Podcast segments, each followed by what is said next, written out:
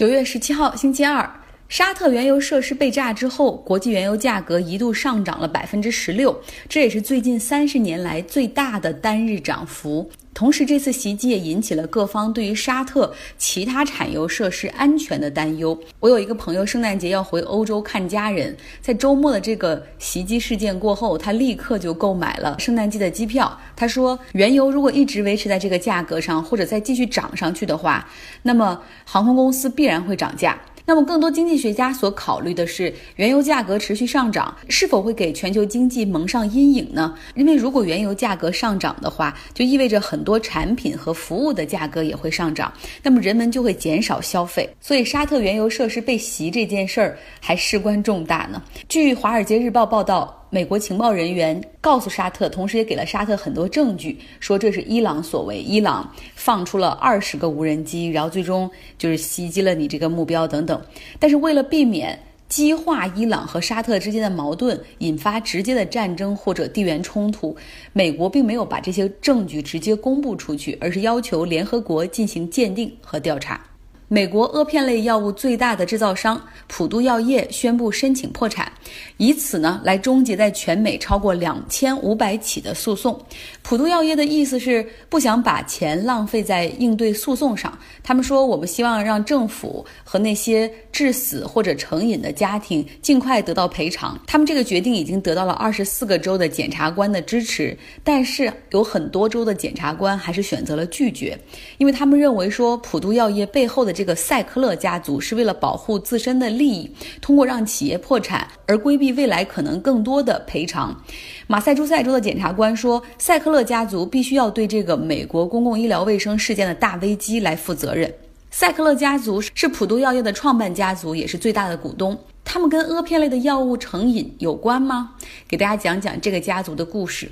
他们起家是做广告公司的。专门代理医疗药物的广告套路，并不是像其他广告公司那样针对病人，而是把医生当做地毯式营销的对象。结果这样大获成功，获得了辉瑞的天价广告单。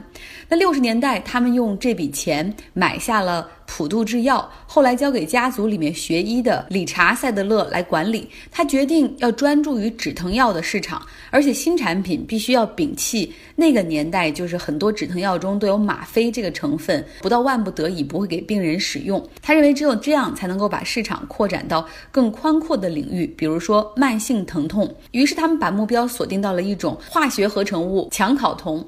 这个化学结构上非常接近海洛因的半合成阿片类的药物，其实并不是一个新的化合物，一战的那个时候就有了。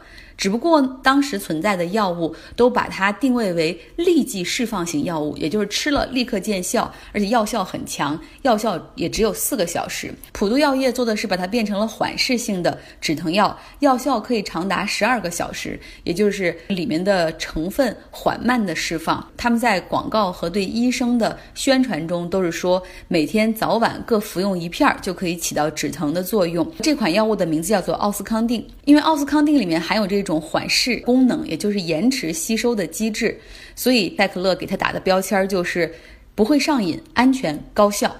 赛克勒把营销的目标锁定在医生，从癌症医生扩展到所有的医生，全科医生、内外科医生、妇产科医生、牙科助理医生、住院医师都是他们销售的范围内。普渡药业最先拿下的是家庭医生和全科医生，这些医生大多缺乏专门的疼痛治疗训练。而这些医生通常又是病人如果一觉得难受会首先去看的医生，这些医生非常容易被说服。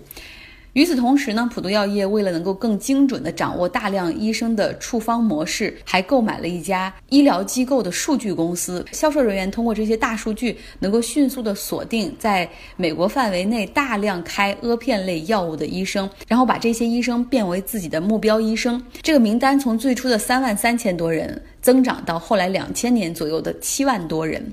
而事实上，普渡药业所宣传的。高效安全的奥司康定不仅能够导致上瘾，而且因为里面含有大剂量的强考酮，铁锈地区低收入群体有一些成瘾的人就把它碾成沫，然后泡水注射，所以奥司康定也被称为乡村海洛因。那么当奥司康定稳居市场。主导地位之后，塞克勒家族又逐渐从公司中淡出。他们请职业经理人来打理公司，而自己专心在慈善和公益。如果你去过纽约大都会博物馆，就会知道他们到底捐了多少艺术品。这个家族有多么的有钱。他们同时还给很多著名大学设立了巨额奖学金。塞克勒家族的律师表示说，普渡药业如果申请破产成功的话。塞克勒家族还会额外拿出三十亿美元放进赔偿金，但是如果一旦这个破产和解方案被法庭批准以及被检察官们接受的话，那么未来塞克勒家族与阿片类药物危机的责任就将就此终结，以后不管怎么样都不能再对他们追责了。目前这是摆在这些检察官面前的难题：这个破产和解协议是签还是不签呢？再来关注科技反垄断。美国有两个机构是有权提起反垄断诉讼的，一个是联邦贸易委员会 （FTC），另外一个是美国司法部。他们目前都在调查互联网巨头谷歌、亚马逊、Facebook 涉嫌垄断的案件。就是因为都在调查，所以两个机构还要互相协调，然后互相通气儿，以免重复调查。那么这些巨头真的涉嫌垄断吗？用亚马逊的例子来给大家讲讲吧。作为全美的第一大电商，亚马逊，他们通过算法让用户在搜索的时候，更多的看到他们的自营产品排在前面，而不是关键字最贴切的产品。这就是利用主导地位来操纵市场，对一些没有跟他们深度合作的中小商户造成歧视。同样的道理，如果套用在搜索引擎市场上，比如说在市场占有率有高达百分之八十九的谷歌，如果他们。像百度那样搞竞价排名，谁给钱多就让谁出现在搜索的前几条。那么真的早就在美国会被告到被拆分了。其实我们也真的希望在国内能能够通过对互联网的监管去保护消费者，而不要单纯的以为只有减少监管才能够让互联网和科技公司放开手脚大胆创新。再说说京东吧，它的平台上更有霸王条款。如果谁用过京东的购物卡、礼物卡，你就知道这个购物卡、礼物卡，你只能购买京东自营的产品，完全不能用这个购物卡去买第三方商户的产品。这种做法，如果亚马逊敢这样做的话，也真的早就被告上法庭了。关注通用汽车，通用汽车在全美十个州的五十个工厂，四点六万名的员工举行大罢工。这是联合汽车工会自二零零七年至今发起的首次罢工，也是美国汽车工业从二零零七年到现在的首次罢工。至少每天给通用汽车造成一亿美元的损失。看到央视的报道说，每天造成四亿美元的损失，不知道这个数据是从哪儿看的？哎，真的有的时候觉得。谨慎啊，有一些新闻上的基本数据还是不能出错的。多说一句啊，因为我这两天在查一些跟我国能源电力结构和能源消费相关的数据，想查一下这个粤港澳大湾区他们在二零一八年到底这个电力消耗是多少。有一个比较大的官方媒体新闻平台就直接发出了五百多亿千瓦的数据。然后我想，哇，不可能，电量消耗这么大。然后后来我又找啊找，来回去核对比对，发现实际上应该是千瓦时。有的时候理解哈，新闻人要抢速度，拼谁是首发，但是在这个过程中，还真的要对新闻事实加大把关。回到这个新闻本身，在过去三年里，通用电气在北美市场赚了三百五十亿美元，可他们却要减少在美国的产能，关闭工厂。通用汽车的员工说：“我们曾经为公司的存亡做出牺牲，而现在公司盈利向好，却不愿意给我们提供更多的福利和待遇，我们不能接受。”通用汽车是在2008年金融危机之后，这经营不下去了，宣布破产。那2009年的时候，联邦政府用纳税人的钱去救助了通用汽车。那个时候，工会和很多员工接受了大幅降薪和削减退休金的计划。比如说，在二零零七年之前雇佣的员工一小时时薪是三十美元，而二零零七年之后这批员工签的合同，每小时的时薪只有十七美元。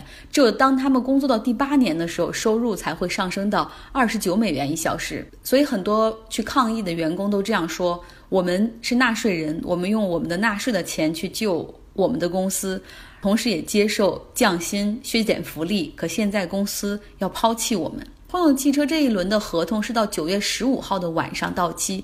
其实，在过去四年里，代表这些工人利益的联合工会一直在和通用来进行谈判，始终没有能够达成协议，于是发起了这次全国性的大罢工。现在通过第一天的罢工来看，通用汽车说他们愿意让步，将增加七十亿美元的投资。同时新增五千四百个工作岗位，但是员工和工会都无法接受。通用汽车除了关闭美国本土的一些产能去墨西哥设厂之外，其实这些年他们还在不断增加第三方派遣雇员，也就是临时工的比例。他们给临时工每小时只有十五美元。说两句工会的事情。相比法国和欧洲，对于这种对于工会的感情几乎是持续的，然后对工人的境遇都是比较同情的。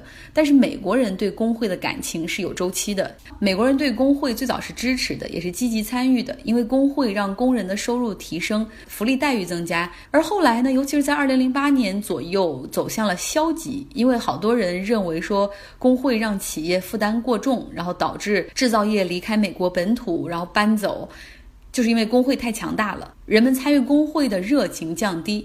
可现在呢，经过过去这十一年的发展，有很多工人，尤其是很多年轻的工人意识到，他们的薪水、福利、工作安全感没有办法得到保障的时候，大家又意识到工会的重要性了。因为工会毕竟可以能够这 collective action 有这种集体的集体的议价能力，有砝码可以跟大企业进行谈判。好，最后说，六十一岁的麦当娜，她要开始她的全球巡演了。海报已经在旧金山立起来，我不禁感叹，这就是不老的传说呀。像 Beatles 的保罗·麦卡特尼，七十多岁照样可以开演唱会，但是别忘了，麦当娜是那种要边唱边跳的演唱会。但是呢，有一点不同于以前，麦姐的演唱会通常是放在万人的体育馆里，这一次她选择的都是小场地，比如说在纽约。麦迪逊花园广场能容纳两万人，他他过去都是在那儿来举行演唱会，而这一次选择在了一个歌剧院，只能坐两千人，等于说门票的供应量减少了百分之九十。如此一来，供需关系就变了，价格也就变了，票价更高，平均票价三百美元左右，比上一次巡演贵了一百六十美元。场地因为小，所以 VIP 的票价高达两千美元一张。